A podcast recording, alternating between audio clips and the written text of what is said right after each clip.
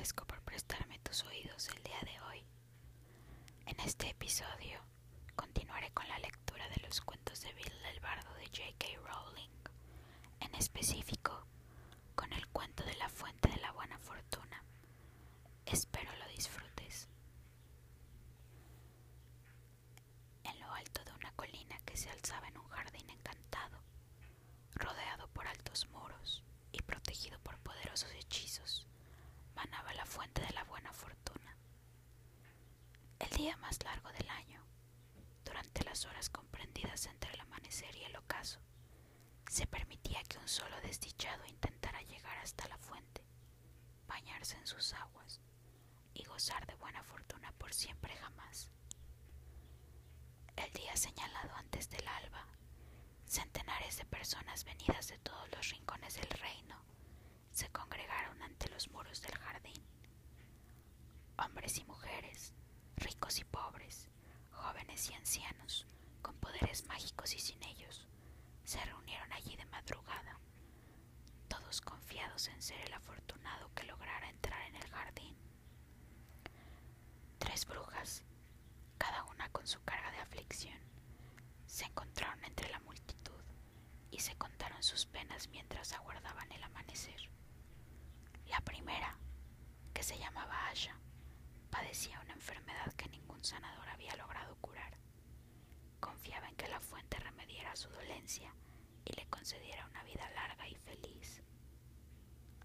A la segunda, Alceda, un hechicero perverso le había robado la casa, el oro y la varita mágica. Confiaba en que la fuente reparara su impotencia y su pobreza. La tercera, Amata, había sido abandonada por un joven del que estaba muy enamorada y creía que su corazón nunca se repondría. Confiaba en que la fuente aliviara su dolor y su añoranza. Tras compadecerse unas de otras por sus respectivos padecimientos, las tres mujeres decidieron que, si se presentaba la oportunidad, unirían sus esfuerzos y tratarían de llegar juntas a la fuente. Cuando los primeros rayos de sol desgarraron el cielo, se abrió una grieta en el muro. La multitud se allí. Todos reivindicaban a gritos su derecho a recibir la bendición de la fuente. Unas enredaderas que crecían en el jardín al otro lado del muro serpentearon entre la muchedumbre y se enroscaron alrededor de la primera bruja, Asha. Esta agarró por la muñeca a la segunda bruja, Alceda, quien a su vez se aferró a la túnica de la tercera, Amata, y Amata se enganchó de la armadura de un caballero de semblante triste que estaba allí montado en un flaco rocín. La enredadera tiró de las tres brujas y las hizo pasar por la grieta del muro, y el caballero cayó de su montura y se vio arrastrado también. Los furiosos gritos de la defraudada muchedumbre inundaron la mañana, pero al cerrarse la grieta, todos guardaron silencio. Asha y Alceda se enfadaron con Amata, porque sin querer había arrastrado a aquel caballero.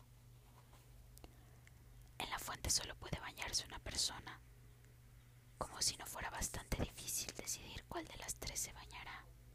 Solo falta que añadamos uno más. Sir Desventura, como era conocido el caballero en aquel reino, se percató de que las tres mujeres eran brujas.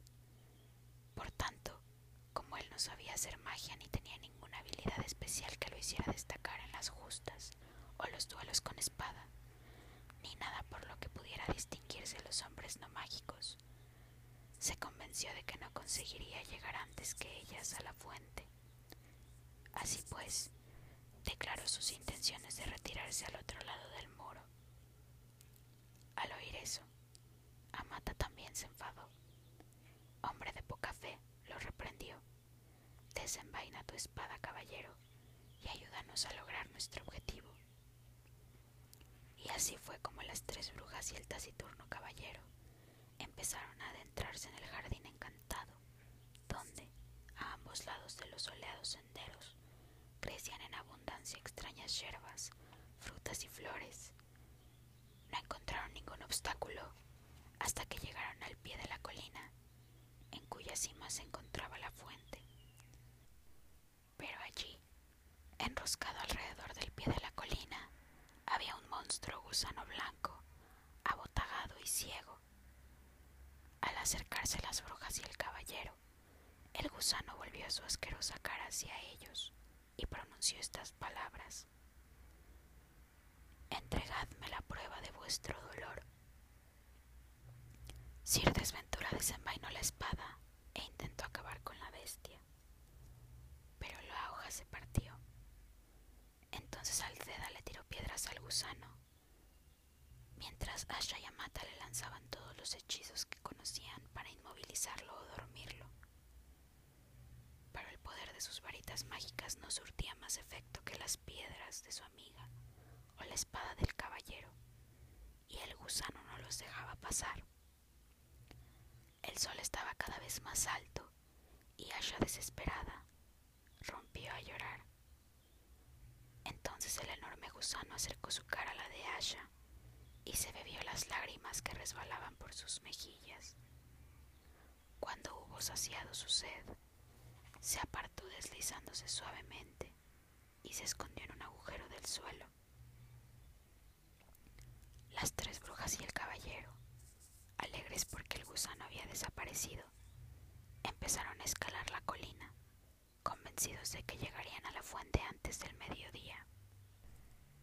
Se encontraban hacia la mitad de la empinada ladera, vieron unas palabras escritas en el suelo. Entregadme el fruto de vuestros esfuerzos. Sir Desventura sacó la única moneda que tenía y la puso sobre la ladera, cubierta de hierba, pero la moneda echó a rodar y se perdió. Los cuatro siguieron ascendiendo, pero aunque caminaron varias horas, no avanzaban ni un solo metro.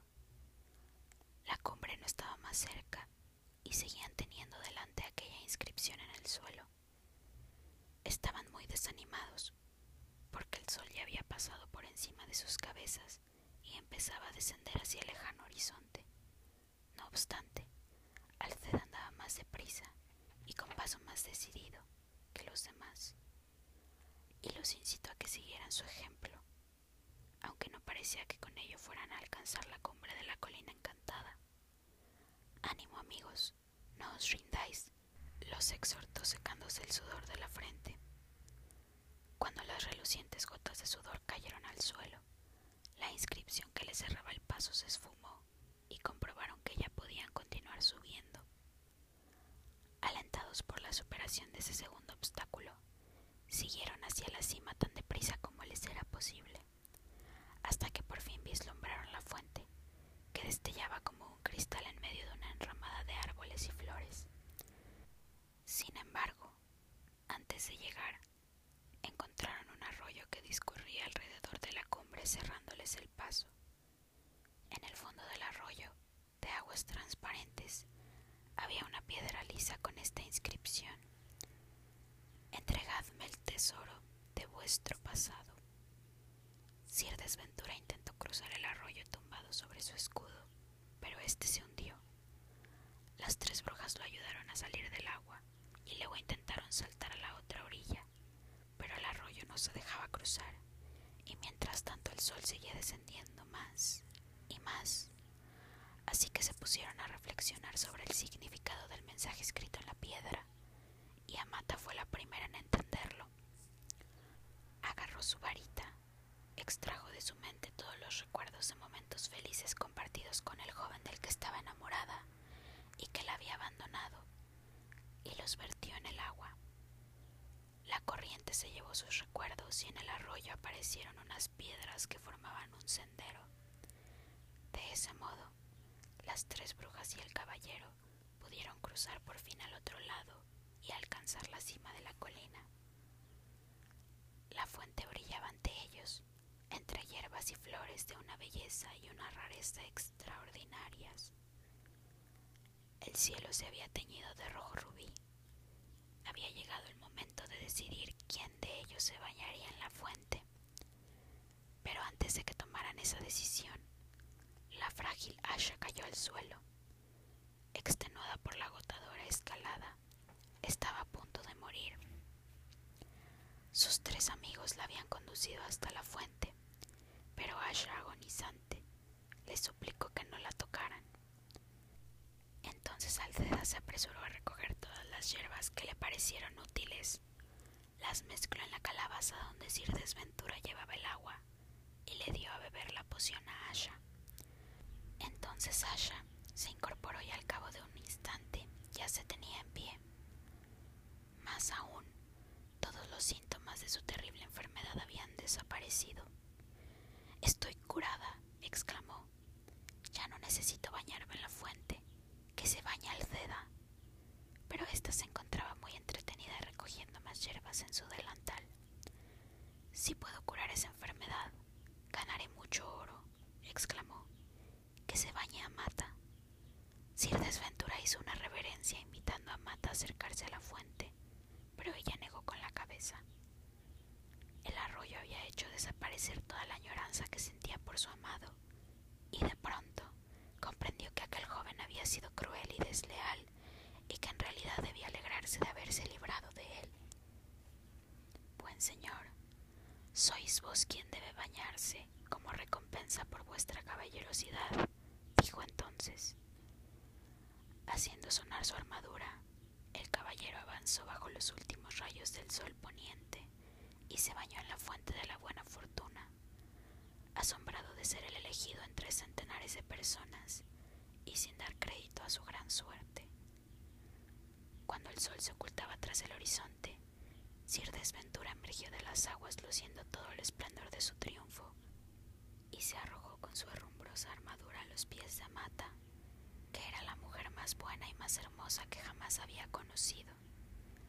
Exaltado por el éxito, le suplicó que le entregara su corazón y Amata, tan embelesada como él, comprendió que por fin había encontrado a un hombre digno de ella. Las tres brujas y el caballero bajaron juntos de la colina, agarrados del brazo, y los cuatro tuvieron una vida larga y feliz, y ninguno de ellos supo ni sospechó jamás que en las aguas de aquella fuente no había ningún sortilegio. Ojalá les haya gustado este cuento. La verdad es que es uno